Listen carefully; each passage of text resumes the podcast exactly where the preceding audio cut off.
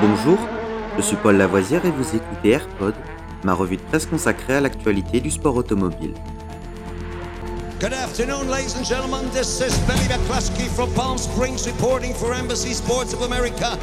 20 seconds to the start of the 31st Formula race. And I have to spend the afternoon here in California.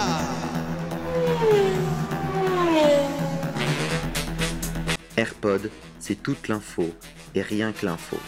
Un édito des meilleures sources au cœur du sport automobile. Au sommaire de ce AirPod du 1er février, Formule 1, le motoriste Honda reste finalement en F1.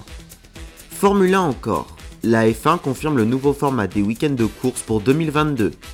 Formule 1 toujours, crash test, ça ne passe pas pour tout le monde.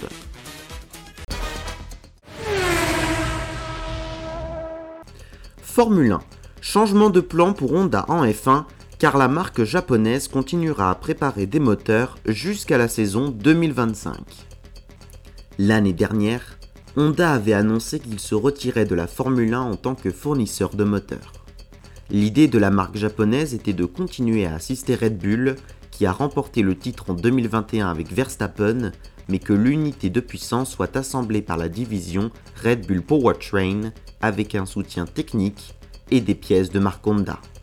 Cependant, Helmut Marko a récemment annoncé que les plans ont changé et que Honda a l'intention de continuer à fournir des moteurs complets à Red Bull et AlphaTauri jusqu'à la fin de 2025.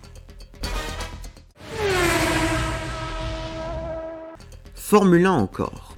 Plusieurs modifications sont prévues lors des week-ends pour la prochaine saison du championnat du monde. Les deux premières séances d'essai libres dureront de nouveau une heure, mais se dérouleront désormais le vendredi après-midi. La matinée sera réservée aux conférences de presse officielles qui n'auront plus lieu les jeudis pour raccourcir le week-end. Cette modification vise à réduire le format du Grand Prix. Ainsi, le week-end sera réduit de 4 à 3 jours. Cette décision pourrait être motivée par le calendrier exigeant des 23 courses et la nécessité pour le personnel des équipes de passer plus de temps à la maison.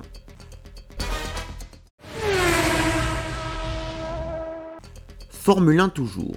Le règlement technique a été révisé en profondeur, notamment en matière de sécurité. Les côtés de la monocoque doivent désormais intégrer des panneaux anti-intrusion dont l'installation, parmi d'autres facteurs, a fait augmenter le poids minimal, passé à 795 kg. Mercedes a fait savoir ce lundi que sa monoplace 2022, la F1 W13, était homologuée et avait donc passé les crash tests obligatoires de la FIA. L'écurie de Lewis Hamilton et George Russell indique par ailleurs que cette homologation complète date du 13 janvier dernier. Une officialisation qui tombe au lendemain d'une information selon laquelle cette même W13 aurait échoué une première fois au test d'intrusion latérale. Le constructeur allemand tient donc à couper court à cette rumeur et assure être dans les temps alors que la monoplace sera officiellement présentée le 18 février prochain. Les nouvelles sont plus inquiétantes du côté de Red Bull Racing car l'écurie de Max Verstappen a échoué au crash test de la FIA avec sa nouvelle monoplace la semaine passée. C'est une sacrée tuile pour l'écurie au Toro Hele qui a développé sa monoplace 2021 jusqu'au dernier Grand Prix du championnat du monde. De leur côté, les monoplaces 2022 d'AlphaTauri et As l'ont passé avec succès.